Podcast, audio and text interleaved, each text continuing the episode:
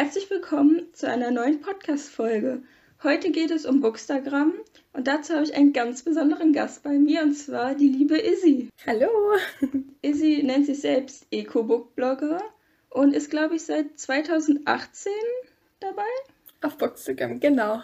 Ja, auf Instagram, genau. Und du hast fast äh, 4000 Follower, die du täglich erreichst. Willst du erstmal erklären, wer oder was Bookstagram überhaupt ist? Klar, sehr gerne. Also ich bin äh, vor circa zwei Jahren auf Bookstagram gekommen. Das ist quasi die Instagram-Bubble für Buchblogger oder auch einfach Bücherbegeisterte.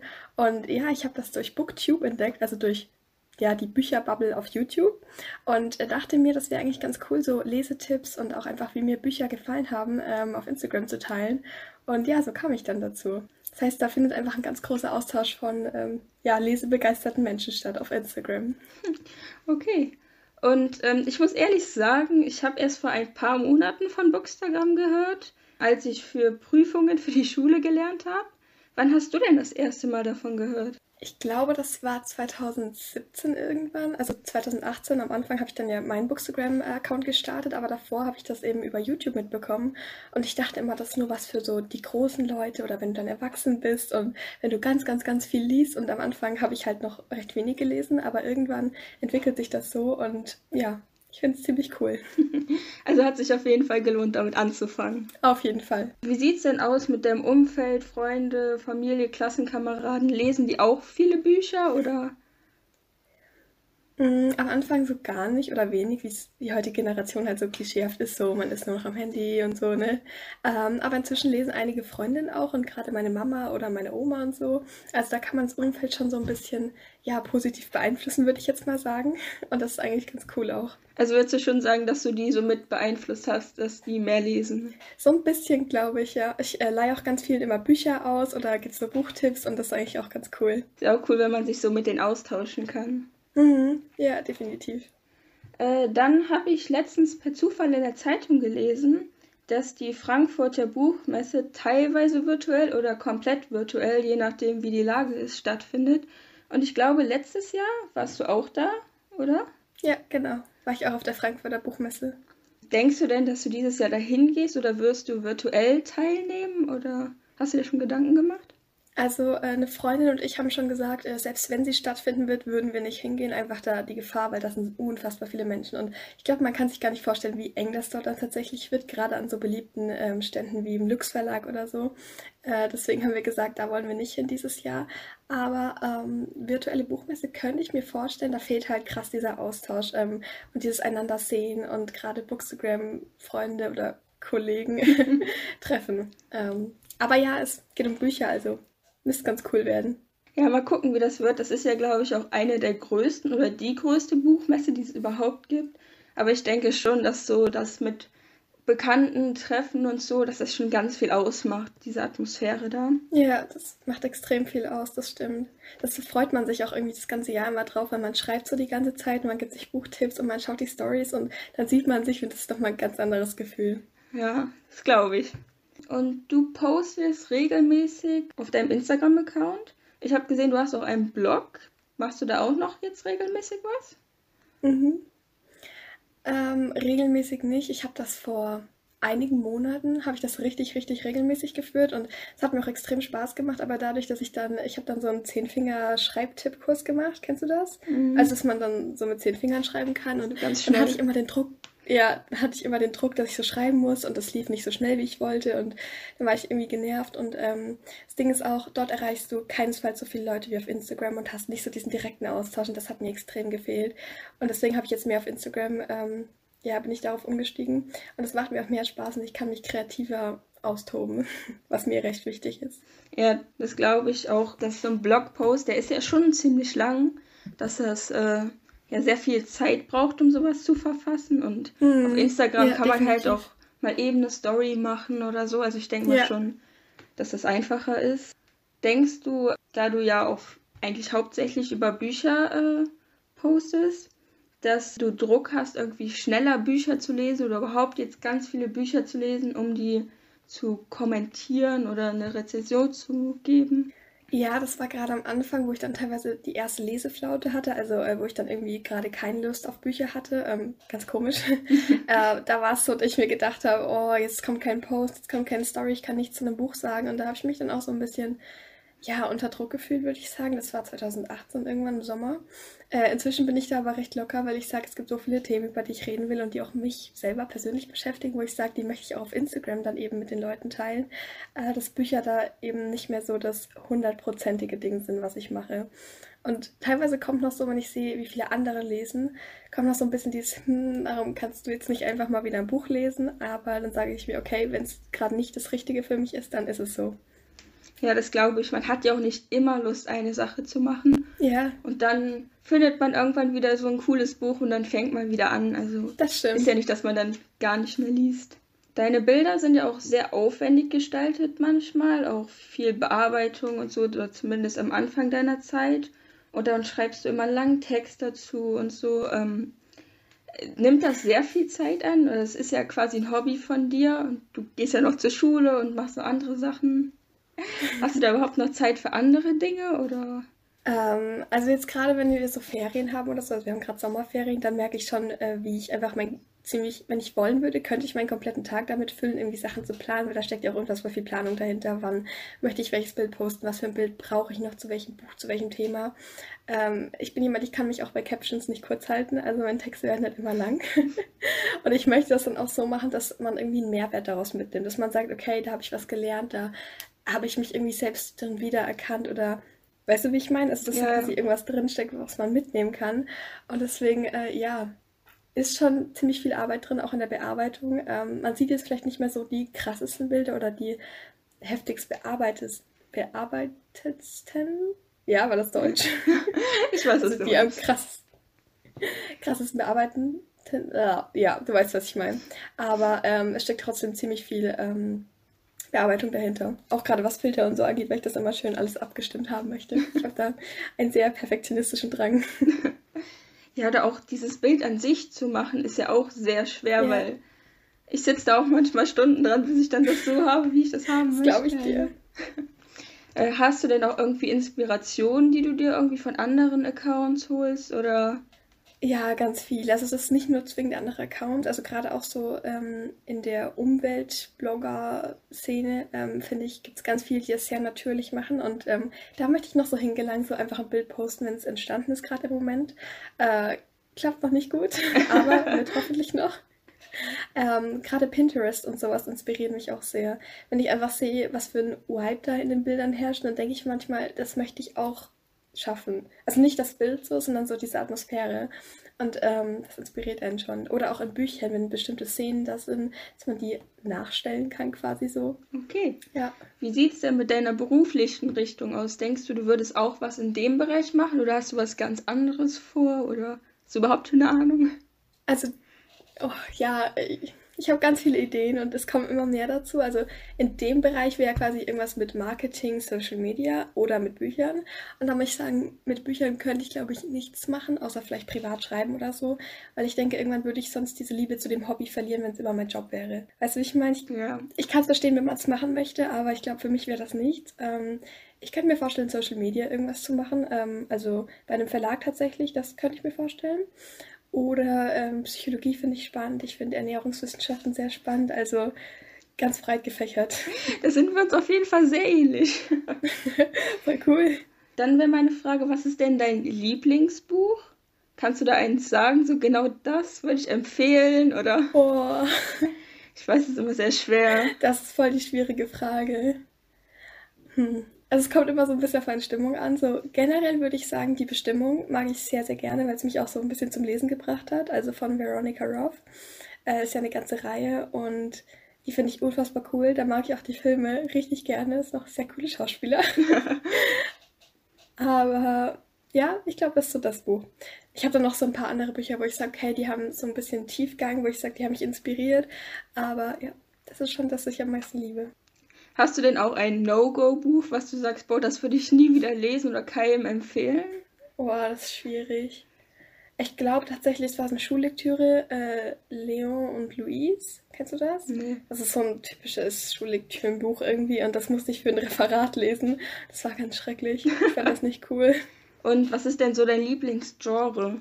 Ähm, ich liebe Jugendbücher mit Tiefgang. Also ich finde, da kann ich immer sehr viel draus mitnehmen und auch gerade mit Problemen, die ich selber habe, kann man sich dort ein bisschen wiederfinden und auch so sehen, okay, du bist nicht alleine. Ähm, ich liebe aber auch so Romantasy, so Liebesgeschichte mit ein bisschen Fantasy und Dystopien, also quasi Zukunftsgeschichten, ähm, also irgendwie so alles. Was ich nicht lesen würde, wären nur Krimi oder Thriller, sowas mag ich nicht so gerne. Nicht? Nee, tatsächlich nicht. Okay, dann gab es vor einiger Zeit ein Post oder eine Story von dir, wo du gesagt hast, ich entwickle mich jetzt weiter und ich werde nicht nur noch was über Bücher machen. Jetzt geht es unter anderem bei dir auch um Nachhaltigkeit, Minimalismus, und ähm, was bedeuten denn diese Begriffe für dich? Was verstehst du darunter?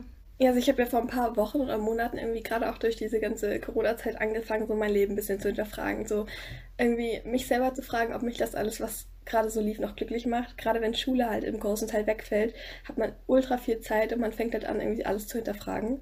Und auch so, wie viel Zeit habe ich eigentlich? Ich glaube, ja. das ging ganz vielen so. Und dann kam ich eben zum Thema Nachhaltigkeit. Ja dadurch, dass ich mich viel mit Fair Fashion beschäftigt habe, ähm, das ging irgendwie Hand in Hand miteinander. Ich weiß nicht genau, wie ich da drauf gekommen bin, aber ja. Und ja, für mich bedeutet es einfach immer im Alltag oder generell im Leben immer das Beste zu geben dafür, dass die Welt, so wie wir sie kennen, ähm, erhalten bleibt und man sie vielleicht noch ein bisschen besser machen kann. Einfach der Welt was zurückzugeben. Ich meine, wir können auf ihr Leben, auf der Erde. Weißt du, wie ich meine? Ich finde, das ist ein krasser Gedanke, wenn man sich das mal so überlegt. Und ich denke, da kann man ja auch was zurückgeben. Und ja, und Minimalismus habe ich durch ein Buch entdeckt tatsächlich.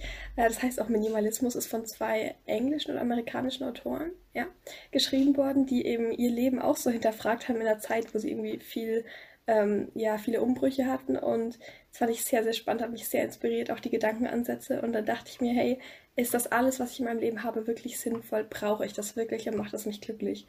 Das habe ich angefangen, mich zu fragen. Und dann kam ich ganz viel auf, hm, nicht so wirklich. Und diese Antworten haben mich halt nicht zufriedengestellt. Und dann habe ich gesagt, okay, kann das weg. Und ja, so kam das. Was ganz lustig ist, ich habe schon eine Folge gedreht, die davor rauskommt. Und genau da rede ich auch um Minimalismus und um diese beiden. Aber ich habe die Netflix-Doku dazu angeguckt. Oh, die will ich auch noch gucken. die fand ich auch sehr interessant und inspirierend.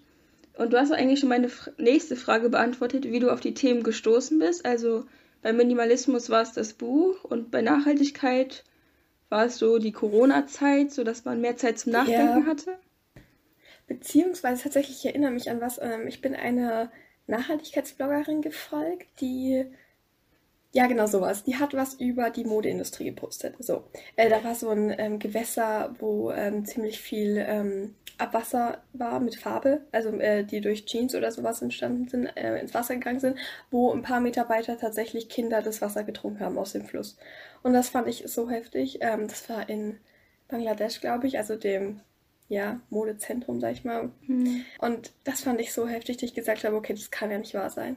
Und dann habe ich mir gedacht, okay, vielleicht war es ein Einzelfall und so, habe ich mich damit quasi auseinandergesetzt. Das war nicht einfach, weil ich auch das nicht sehen wollte. Irgendwie. Man war so, hm, es ist aber einfach, einfach in HM reinzugehen. Weißt du, wie ich meine? Das finde ich auch voll, dass man gar nicht so als Konsument, du kaufst einfach dieses ja. Produkt, aber du siehst nicht, was du damit genau. verursachst. Das ist ja so. auch bei Essen und ganz vielen anderen ja. Themen so.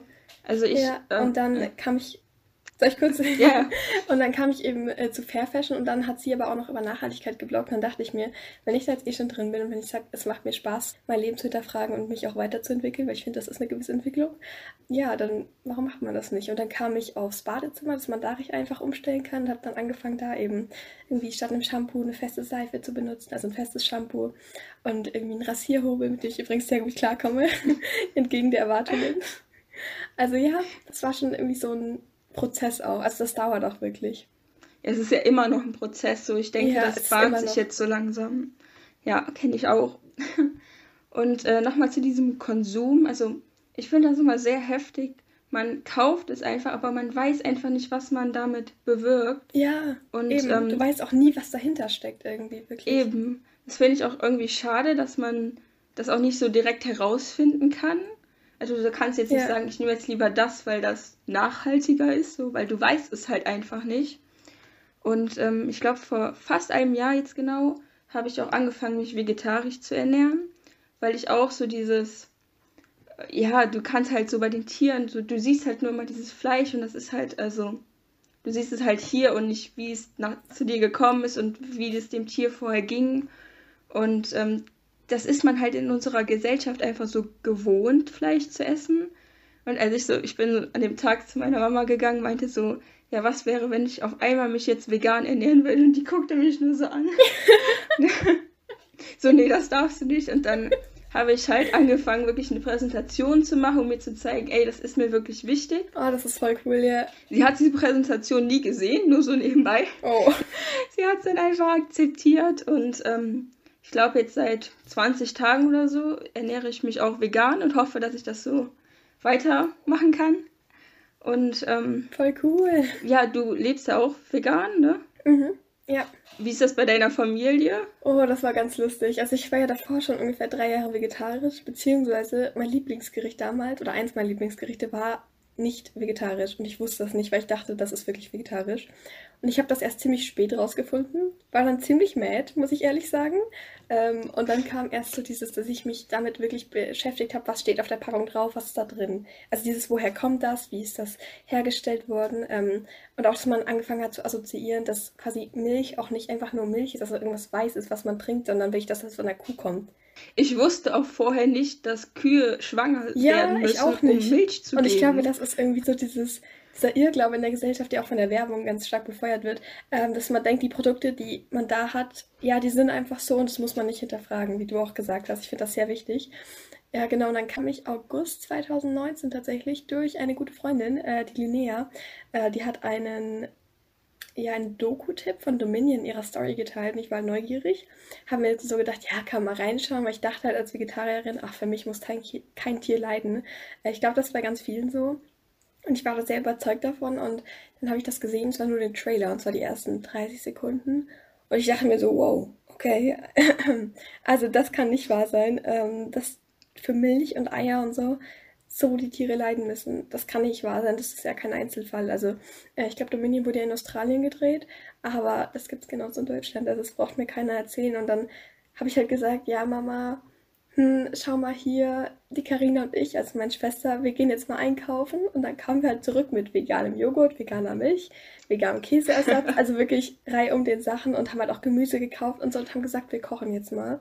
Und das war am Anfang sehr spannend, weil mein Essen wirklich ja geschmeckt hat. Ähm, nicht ganz so toll, weil ich das halt nie gekocht habe.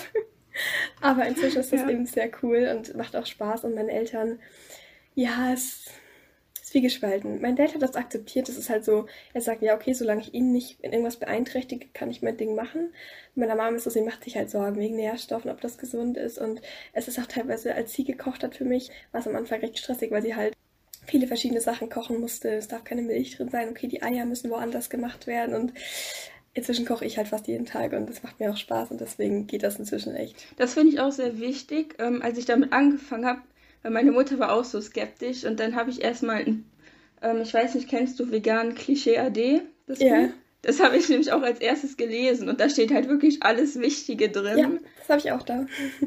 und auch cool mit dem Fazit und so und da manchmal in diesen Tabellen gucke ich immer noch mal nach. Das ist so krass, wie das Wissen da zusammengefasst wurde. Und ähm, ich fand es auch wichtig, weil ich halt so noch jung bin und die Einzige, die bei uns kein Fleisch gegessen hat, dass ich mir auch selber mein Essen koche, um nicht noch extra eine Last zu sein. Also ich habe dann auch wirklich, ich koche auch jetzt fast immer so selber, aber wenn meine Mutter halt kocht, stelle ich mich dann mit in die Küche und mache das dann so. Natürlich haben wir dann zwei yeah. Pfannen oder so, aber dann sage ich, komm, dann helfe ich eben beim Spülen dass man halt so selber auch Initiative zeigt und nicht einfach sagt, so, okay, jetzt mach das mal für mich so. Weil das ja auch für die total eine Umstellung mhm. ist. So. Ja, auch gerade für die Familie. Also mein Dad hat sich low carb ernährt, das heißt, war nochmal eine andere Ernährungsform irgendwie. Oh, ja. ähm, und äh, meine Schwester isst recht wenig Gemüse, das heißt, für die, die konnte es nie mitessen, irgendwie, was ich gekocht habe. Und dann war es halt irgendwie teilweise, es gab schon stressige Tage, wo es so hieß, ja, kocht jetzt dein Eis selber. So, wirklich, da war dann so ziemlich ähm, Spannung in der Luft und die Tage gibt es auch immer noch und das ist, glaube ich, irgendwie normal, weil ich meine, wir leben in der Familie, wir sind fünf Leute hier und klar ist es stressig, wenn jeder was anderes möchte. Aber ich bin auch tatsächlich nie mit der Erwartung hingegangen, so, hier, ich möchte jetzt mein Essen bitte haben, weil ich habe gesagt, ich ernähre mich vegan, so macht mir das. Das mhm. habe ich nie gesagt und das möchte ich auch nicht. Ähm, und ja, es macht auch viel mehr Spaß, wenn man selber kocht und dann irgendwie weiß, okay, ähm, ich habe da jetzt irgendwie eine Stunde mit Kochen verbracht, ich wertschätze das Essen jetzt und irgendwie, weißt du, wie ich meine? Ja. Ist auch ganz cool. Ich finde es auch immer irgendwie so ein schönes Gefühl, wenn man so aus Gemüse, aus so pflanzlichen Sachen einfach so was Leckeres ja. machen kann. Das, ist, das gibt mir einfach so ein schönes Gefühl. Das stimmt, das ist so cool. Auch gerade Burger Patties kann man, finde ich, richtig, richtig lecker aus so Pflanzen oder auch auf so äh, Getreide machen und das schmeckt so lecker. Das hätte ich auch vorher nie gedacht. Und auch, dass ich kochen könnte, hätte ich auch nicht gedacht. Same. Und ähm, ja, nochmal zurück auf die Bücher. Ähm, kannst du Nachhaltigkeit und Minimalismus mit deinen Büchern vereinbaren? Also, ähm, Du meinst quasi Bücherkauf und quasi, dass Bäume dafür abgeholzt werden, so dieses? Unter anderem, also ich rede jetzt davon, ob du zum Beispiel überlegst, den E-Book zu holen oder ob du Bücher Gebrauch kaufst, ob du die verkaufst, ob du, keine Ahnung, welche ausleihst von Freunden oder so, ob du da irgendwie so einen Weg findest, so Nachhaltigkeit und Minimalismus trotz deines Buchkonsums, sage ich jetzt mal. Ja, das war eine Frage, die mich auch ganz lange beschäftigt hat, äh, wo ich dann diesem Minimalismus drin war, wo ich so richtig begeistert war davon, war ich halt auch so, mein Regal war mir zu voll. Und dann habe ich angefangen, so ein paar Bücher einfach mal aussortieren, sozusagen, das lese ich eh nie wieder. Also sind wir jetzt mal ganz ehrlich, das werde ich nie wieder lesen. Äh, und das habe ich dann auf den Stapel und dann irgendwie Freunde gefragt, ob sie es brauchen oder verkaufen. Ich habe auch noch einige Bücher da. Äh, das ist so das, wo ich sage, okay, ich möchte weniger kaufen und mehr zum Beispiel auch, ich habe einen E-Book-Reader, darauf lesen. Wenn es jetzt Bücher sind, wo ich sage, okay, die werde ich bestimmt zweimal lesen oder wo ich sage, die sehen einfach so schön aus, die möchte ich im Regal haben oder die sind mir so wichtig irgendwie so persönlich, die kaufe ich mir dann und sonst tatsächlich möchte ich viel mit meiner Schwester zusammen kaufen, auf dem E-Book-Reader lesen oder von Freunden ausleihen. Das Problem ist, ich leihe denen meistens eher Bücher, sodass die nicht so viele eigene haben. Aber ja, ich finde es tatsächlich ein bisschen schwierig, weil ich gebrauchte Bücher nicht so mag. Ich mag das nicht, wenn das schon 50 Leute gefühlt in der Hand hatten, irgendwie auch Bücherei. Bisschen kritisch, aber ja. Ja, es gibt ja noch ganz viele andere Sachen, wie man das regeln kann. Das du hast ja auch schon viele Beispiele jetzt. Also, ich glaube, das ist kein Problem. Hast du denn noch Bücherempfehlungen zu, ich sag jetzt mal, den Themen Nachhaltigkeit, Minimalismus oder so? Gibt es da irgendwelche Bücher, wo du sagst, das sollte man gelesen haben? Ähm, also ich habe da tatsächlich in dem Bereich bis jetzt noch wenig gelesen. Was ich richtig empfehlen kann, ist wie gesagt Minimalismus, das Buch. Äh, das gibt, ist, glaube ich, aus dem Gu Verlag. Ähm, das ist sehr spannend, sind noch nur 150, 200 Seiten, also das kann man auch sehr gut lesen. Dann, gerade was die Ernährung angeht, finde ich Vegan Klischee unfassbar empfehlenswert, weil man einfach alles auf einmal hat. Und gerade wenn man jetzt einen Bluttest zurück hat und man sieht, okay, ich habe da und da einen Mangel, kann man einfach nachschlagen, sehen, okay, welchem Essen ist das denn, wie viel drin, also in welchen Nahrungsmitteln. Und das geht einfach super schnell. Du kannst dich gut informieren. Es gibt ein Fazit, wo am Ende das Ganze beurteilt wird nochmal. Also zum Beispiel irgendein Vitamin, was weiß ich, Vitamin B12 oder so. Und irgendwie, es gibt einem Sicherheit, würde ich behaupten, in einer Welt, wo viele dir sagen, ah, das ist ungesund und mach das nicht und wo auch Ärzte teilweise noch so sind, einfach weil sie vielleicht Ernährung nicht viel im Studio hatten, aber sie trotzdem meinen, sie können dir da reinreden, hatte ich auch schon. Ähm, das ist ein bisschen nervig tatsächlich. Sonst noch, ich lese gerade das Buch Unfair Fashion, was ich sehr, sehr, sehr spannend finde. Wo ich sage, das hätte ich nicht gedacht, dass es so heftig ist. Also es geht um Fair Fashion und die Fast Fashion Industrie. Ja, bin noch nicht ganz durch. Ähm, es sind auch, werden viele Zahlen genannt, viele Quellen und viele, ja, viele Menschen und Unternehmen. Also jetzt nicht zwingend nur ähm, die Industrie, sondern auch was da für Menschen Einfluss drauf haben. Also wer sich tatsächlich nur damit beschäftigen möchte, würde ich empfehlen, dass man sich da im Internet einliest oder Dokus schaut. Zum Beispiel The True Coast. Kennst du die? Nee. nee die gibt es, glaube ich, auch auf Netflix. Ähm, da habe ich jetzt mal reingeschaut. Finde ich sehr cool. Aber ja, das sind so, glaube ich, die Buchtipps. Ich möchte im Nachhaltigkeitsbereich auch noch viel, viel mehr Bücher lesen. Zum Beispiel, ich weiß gar nicht genau, wie das Buch heißt, aber warum wir Kühe nee, warum wir Schweine essen, Kühe tragen und Hunde lieben oder so. Ich weiß nicht genau, wie es Buch ja, heißt. Ja, ja, habe ich auch schon mal gesehen, aber ich weiß, was du meinst. Ja. Ähm, wie waren denn die Reaktionen von deinem Umfeld, als du gesagt hast, okay, ich möchte jetzt minimalistischer leben, ich möchte jetzt alles aussortieren oder nachhaltiger leben? War die eher positiv, die Reaktion, erstaunt, genervt? Oh, das war ganz unterschiedlich. Also ich glaube, das mit Minimalismus war eher so ein persönliches Ding, wo ich gesagt habe, okay, ich habe mein Zimmer zum Beispiel mal bisschen aufgeräumt und gesagt, okay, das brauche ich nicht mehr, das brauche ich nicht mehr. Das habe ich dann auch meiner Mama gegeben und die meisten Sachen kriegen dann irgendwie bei uns Cousinen, Cousins, weil es waren auch Klamotten zum Beispiel. Ähm, und das kann man gut weitergeben, also das ist nicht weggeschmissen, sowas mag ich nämlich nicht. ähm, beim Thema Nachhaltigkeit war es zwiegespalten. Also es kostet schon mal viel die Erstanschaffung. Gerade zum Beispiel so ein Rasierhobel kostet schon mal so 30 Euro oder so. Ähm, da waren so, okay, das ist so teuer. Aber habe ich auch alles selber gezahlt, habe ich dann auch gesagt. Ähm, ich glaube, da waren die Reaktionen meist positiv, aber manche kamen noch so an, so, das ist unnötig, du alleine kannst eh nichts ändern. Also dieses, die fühlen sich selber angegriffen, weil ich irgendwas mache, ohne dass ich sie jetzt verurteilt habe. Also es war wirklich so, ich habe niemand verurteilt. Ähm, ich habe auch Freunde gefragt, wenn ich zum Beispiel was bestellt habe, hey, soll ich dir mal ein festes Shampoo mitbestellen? Möchtest du es mal testen oder so? Oder soll ich mal in DM gehen oder so? Und manche haben dann gesagt, ja, gerne. Ähm, andere so, nee, du, ich glaube, das ist mir, nee. Also lass mal so. Ja, ich denke, da braucht jeder so ein bisschen Zeit für sich zu beschäftigen und das ist, wie gesagt, auch ein Prozess. Und auch ich bin noch keineswegs perfekt. Ähm, Im Bad klappt es jetzt ganz gut, aber zwischen der Küche, also bei Lebensmitteln und so, noch ganz schlecht. Ja, ich glaube, dass sich viele davon angegriffen fühlen, weil die denken denn, dass du denen ja. das jetzt aufzwingen willst und dann, dass sie nicht mehr so ihr schönes Leben leben können, sage ich jetzt mal. Mhm. Das habe ich auch manchmal oder wenn meine Mutter dann nochmal eben was einkaufen geht, wo dann bei Gemüse so richtig viel Plastik drum ist und ich denke mir so, ah, hättest du das ja. jetzt machen müssen? Und dann sage ich immer so aus Spaß, ja, die Öko-Truller in mir. so, dann nehme ich das so ein bisschen auf die leichte Schulter und dann findet, also, dass es dann nicht so ernst ist, aber ja. Ich versuche es auch manchmal so ein bisschen mit Spaß oder so ein bisschen so ein Joke aufzulockern, weil ich sage, okay, anders fühlen sie sich angegriffen oder anders findet keine Diskussion auf Augenhöhe irgendwie statt. Weil ich finde das immer schwierig, darüber zu reden, wenn andere innerlich so abblocken. Also Weißt du, wie ich meine? Quasi, dass sie sich gar nicht damit beschäftigen wollen. Und ich sage das denen immer meist ganz vorurteilsfrei oder ganz urteilsfrei. Äh, und trotzdem ist da irgendwie so, hey, was willst du jetzt von mir? So, soll ich jetzt die Welt retten? Und ich so, nein, ich habe nur gesagt, vielleicht könntest du den unverpackten Paprika statt dem verpackten kaufen, weil sie nebeneinander liegen so. Und es ist das Gleiche. Also so, wo ich mir denke, hä? Kenne ich. Das ist schon. Hast du denn beim Minimalismus so eine Veränderung von deinen, ich sag jetzt mal, Gedanken und Gefühlen gemerkt? Also bei mir ist das zum Beispiel so, wenn ich mein Zimmer aussortiere oder aufräume, dass ich danach auch so quasi einen aufgeräumten Kopf habe. Weißt du, was ich meine? Ja, das war ganz krass. Gerade auch nachdem ich das Buch beendet habe, habe ich halt mich ähm, damit beschäftigt, was in meinem Leben quasi wirklich wichtig ist und was irgendwie nicht. Und äh, das Buch ging auch über verschiedene Bereiche, nicht nur quasi, wie viele Klamotten habe ich oder wie viele Dekoartikel, wie auch immer habe ich, sondern auch, wie sieht es mit Beziehungen in meinem Leben aus, mit meinen Leidenschaften im Leben, mit meiner ähm, ja, sozialen Engagement. Also ganz viele Bereiche des Lebens haben die beleuchtet und da habe ich auch überlegt, mache ich da denn wirklich Dinge, die mich glücklich machen und wie kann ich das denn verbessern? Und da habe ich einfach einen Wandel bei mir gemerkt. Ich habe den Fokus oder meine Prioritäten mehr auf diese wichtigen Dinge oder für mich wichtigen Dinge gelenkt. Und gerade auch was Beziehungen angeht, habe ich halt gesagt, okay, die Person, das ist keine, das ist keine gute Beziehung oder das ist keine gesunde Beziehung, wo ich sage, die möchte ich weiter aufrechterhalten und dann stecke ich doch lieber meine Energie in Freunde, die mir gut tun oder mit denen, denen ich gut tue und wo man einfach gegenseitig sich inspiriert und motiviert. Ja. Das finde ich auch. Ähm, dann habe ich jetzt zum Schluss nochmal drei Fragen. Ich nenne sie die deepen Fragen. Sehr gerne.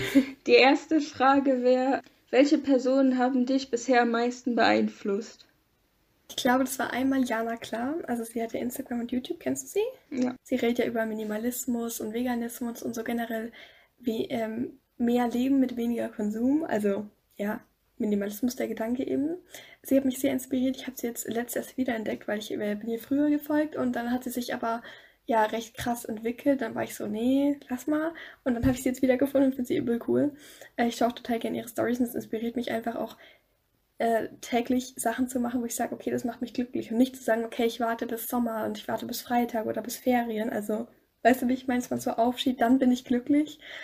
Ich glaube, dann waren es auch so ganz viele einzelne Blogger oder Leute aus dem Internet, wo ich sage, ja, die haben mich inspiriert. Ähm, das waren aber wirklich ganz viele. Wo ich sage, die Mischung hast du einfach gemacht aus denen. Gibt es denn so in deinem privaten Umfeld oder so auch welche? Oder? Ähm, ja, eine Freundin von mir, Linnea, die hat auch Instagram, vielleicht kennst du sie. Ähm, Habe ich öfter in meiner Story.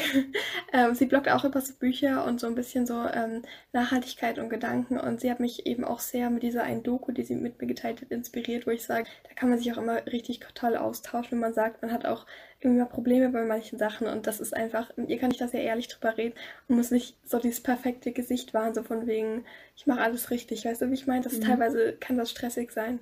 Aber ich denke sonst, ich glaube, in meinem Umfeld habe ich mich so als Einzige in dem Bereich in, oder in die Richtung hin entwickelt, andere halt in andere Richtung, was auch vollkommen okay ist. Ähm, und ich denke, da ist dann halt, ja, da ist nicht so jemand, wo ich sage, okay, der inspiriert mich in dem Bereich. Jetzt in anderen Bereichen auf jeden Fall, nur in diesem Nachhaltigkeitsbereich glaube ich weniger. Okay. Was ist denn dein größter Wunsch im Leben? Oh, das ist schwierig. Ich glaube, so ganz klischeehaft und grob gesagt, einfach glücklich zu sein und am Ende des Lebens zu sagen, okay, das war ein cooles Leben, das hat Spaß gemacht oder das hat mich erfüllt. Ich glaube, ich möchte so als großen Wunsch, ich möchte sehr viel reisen. Ich habe irgendwie sehr viel Fernweh immer. Ich möchte gerne die Welt sehen. Gerade auch so die äh, skandinavischen Länder ähm, finde ich sehr, sehr cool. Ähm, ja, das würde ich so als größten Wunsch irgendwie angeben. Ja, dann passt das schon meine dritte Frage. Was denkst du ist der Schlüssel, um glücklich zu sein? Ich glaube, das ist. Hm, das ist schwierig.